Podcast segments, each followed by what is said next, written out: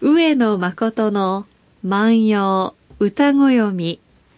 3月22日土曜日。皆さんおはようございます。毎日放送アナウンサーの八木咲です。毎週土曜日のこの時間は皆さんと一緒に万葉の世界を楽しんでいきたいと思います。私たちに万葉時代のちょっぴりいい話を聞かせてくださいますのは、奈良大学教授の上野誠先生です。おはようございます。おはようございます。桜の季節が楽しみですね。そうですね。あの、なんか日本人っていうのは、なんか桜を見ると、こう、気持ちがハイになる。えー、うん。で、そしてその仲間とこう一緒に桜を見たいっていうね。で、当然お酒も飲みたいし、美味しいものも食べたいという、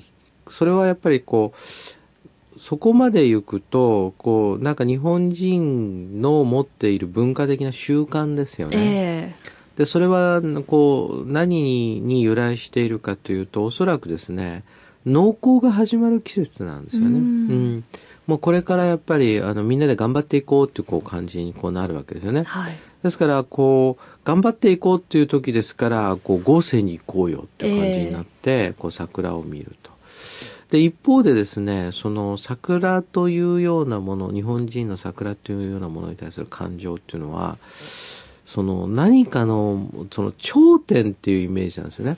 その頂点を極めて散っていくものみんなが見てもすごいなって言って、その散っていく。ですからその桜がこう散っていくっていうのは、そうですね、例えばね、うん、なんかスポーツ選手が引退するとか、えー、宝塚の人が引退するとか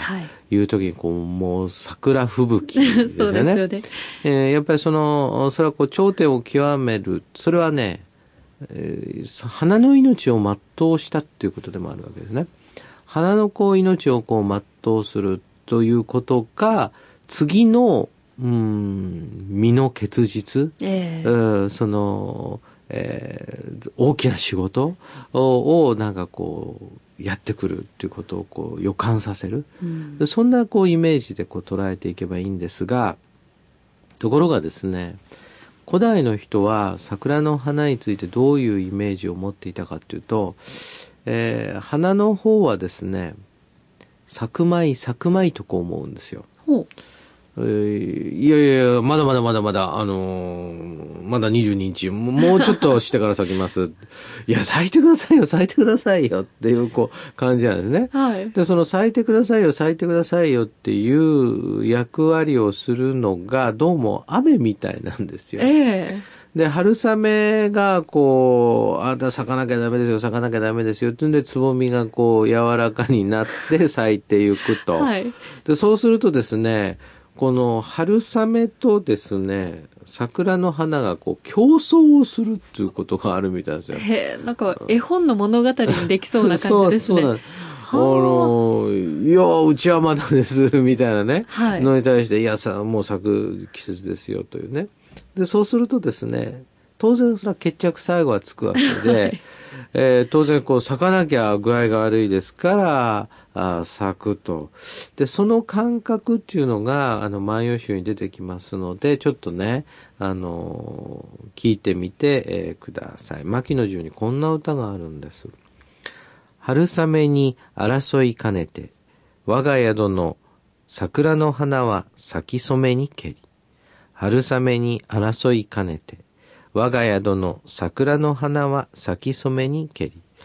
えー、争いって書いてある、ね、争いって書いてるでしょ？面白い、うん。ですからこれ、争い兼ねてですからね。はい。これね、もう争い兼ねて、まあ、しゃあないわっていう感じですか？えー、その、春雨と最初は競争してたんだけども、はい、えー、争い兼ねて我が宿の、この場合の宿っていうのは、えー、これは家の庭ですね。うんですから、えー、自分が寝起きをしている建物があって、その前には、あの、自分で、えー、好みの植物を植えていいスペースがあって、はい、でそのことを宿と言っているわけで我が宿の桜の花は咲き染めにけり。これね咲き染めるっっていう言い方ですね。僕ね、あの、様々な、あの、この季節ね、あの、レポーターの方がね、あの、どこどこで桜が咲き始めましたと。はい、こう、それはそれでね、わかりやすくていいんですがね、えー、その、咲き染めにけりってね、この咲き染めるというようなね、言葉遣いもちょっと残してほしいとこう思うんですね。はい、えー、それはやっぱり例えばですね、うん、桜の花が散りましたとこういうのではなくて、そうですね、その、花びらが舞い散っていますとかね、えー、花びらが舞うとかですね、そういうこう感覚なんだと思うんですけれども、咲き染めに行けり、咲き染めるというね、ことなんですね。そうすると、これ競争があってということですね。えー、我々あの自然の摂理ということをこうよく言うんですけれどもその古代の人たちはその自然現象っていうのを古代の人たちなりのですね感覚で受け止めているわけですね。で、これもう一つ重要なことはこれね、もみじもそうなんですよね。はい、もみじもね、色づきたくないってこういうふうにこう言ってるまあ言ってるわけじゃないか。色づきたくないと思ってるんだが、はい、えー、この雨がですね、いや、そろそろ色づいてください、そろそろ色づいてくださいって言って降ると。で、こう争いかねて、えー、もみじもその色を出してくると。ですから、こう、これ、そうか、なんか出し惜しみしてるのかな花とか、もみじとかね。古代の方がそうやってこう擬人化して物語を作ってるっていうのがすごく興味深いですね。興味深いですね。はい、なんか、そんなに簡単に見せてたまるか、みたいなね。もうそれだけ人の楽しみっていうのも映してるんでしょうね。そうですね。はい。まあ、それともう一つはですね、そのものの色ですよね。えー、これあの、我々が考えているよりも古代の人たちはその染色っていうのを家単位でやるわけですよね。自分でその着るものを作ってそのものを染めると。はい、で、そういった時にですね、ものを染めるっていうことをそのホームメイドでやっている人たちは、その触媒とか発色剤ですね。というようなものに対する知識も非常によくあるわけですね。これを入れるとその綺麗な色になるんだがとかね。まあ例えばまあよく言われているのは紫を出すためには、えー、その紫草にですね、椿の灰汁を混ぜるとかですね、いうことがあるんですが、そういった知識がありますとね、ええ、何かその液体につけてパーッと色がこう変わるってことをこうよく知っているわけですね。で、そういう人たちは、あの、こういう発想を持つのではないかと私は考えてますけどね。ある意味、こう、プロの目線といいますか。そうです。感覚といいますか。そうです。これね、あの、皆さんね、その染色なんていうようなことをこう趣味になさってる方ね、やっぱりああいうものをこう、一旦触れられると、その奥深さ、うこなんでこれからこんな色が出るのかとかね、あの、そういうそのことでね、僕ね、まああるエッセイなんですがね、有名な染色家さんのエッセイなんですけどね、その桜のその桜色を出すためにね、その桜のその幹から取ったエキスで染めることもあると。ということは、あの、桜の木は全体でね、その、あの、そのピンク色を出そうとしているんだと。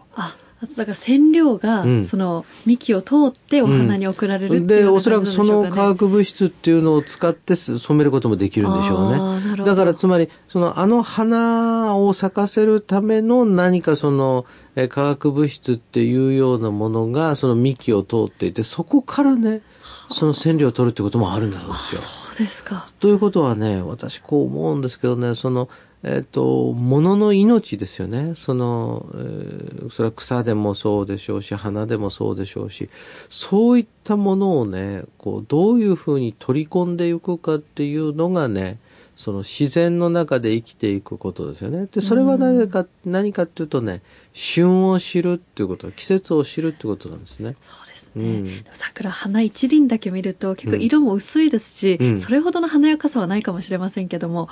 あれが重なることで山一つ染めてしまいますからね。あの力強さも合わせて憧れますね。そうですね。えーあの、本当にね、手に取ってみると、こんなにね、うん、ものだったかとこ思うんですが、ええ、これがね、あの、木全体になると。で、木全体で主張している場合もあるし、うん、えー、この山全体で主張している場合もあるしね、はい、あの、それぞれこう、オーケストラになってる時もあるし、こう、独奏、独唱になってる場合もあるしね、えー、えー、そういうこう、ソロになっている場合とフルオーケストラになっている場合と、こう、両方あるし、山の中でね、たった一本だけ見つけた山桜も綺麗なんですよね。ですよね。いろんな見方、うん、楽しみ方がありますね。しかも花はね、その花の周りに、例えば滝があったりすればまた絵になるわけですよね。はい、で、そうすると、えー、まあ、うん、お花見を考えていらっしゃる方、当然、えー、まあ、花に嵐の例えもあるように、ああ、これはもうその、えー、雨が降ったんで、え、ボーリング大会に切り替えて、それもまあいいんですがね、まあせっかくですから傘を差してぐるっと回るぐらいのことはして、でもね、雨に濡れてね、こう花が咲いているってことを知りながらね、その雨に濡れているこう桜を見る。それもね、またその濡れた桜もまた一つだっていうような、こう、見方ができると、しかもそこで、えー、春雨に争い兼ねて我が宿の桜の花は咲き染めにけりなんていうのがパッと出るようになるとですね、もう本当に、そうね、桜を10倍楽しく見る方法、そんな風になるかな。そうですね。うんやっぱり万葉集を学ぶっていうこと、えー、俳句を学ぶっていうようなこと、これ共通して言えることはね、その季節の楽しみ方を言葉で一つ形にして覚えるってことでもあるんですよね。言葉を知ることで気づけるものってありますもんね。うんうん、はい。ですから、あ、こういうような言い方がある、争いかねてなんていう言い方があるのかって知るだけでね、はい、えー、またね、こう違った見方が出ると思うんですが、それぞれ皆さん今年どんなお花見を考えていらっしゃいますかね？そんなことをこう思いながら私も朗読してみたいと思います。春雨に争いかねて、我が宿の桜の花は咲き染めにけり。春雨に争いかねて、うちの庭の桜の花は咲き始めた。今日は牧野十の1869番の歌をご紹介しました。上野誠の万葉歌子読みでは、上野先生に聞いてみたいこと、番組の感想など何でもお寄せいただきたいと思います。番組でご紹介させていただいた方には、番組特製ポーチをプレゼントいたします。宛先です。郵便番号530-8304毎日放送ラジオ上野誠の万葉歌子読みの係まで。メールアドレスは歌子読みアットマーク mbs1179.com までお願いいたします。桜に出会うのが楽しみになってきましたね。楽しみですね。はい。それでは皆さん楽しい週末をお過ごしください。万葉歌子読み、また来週です。さようなら。さようなら。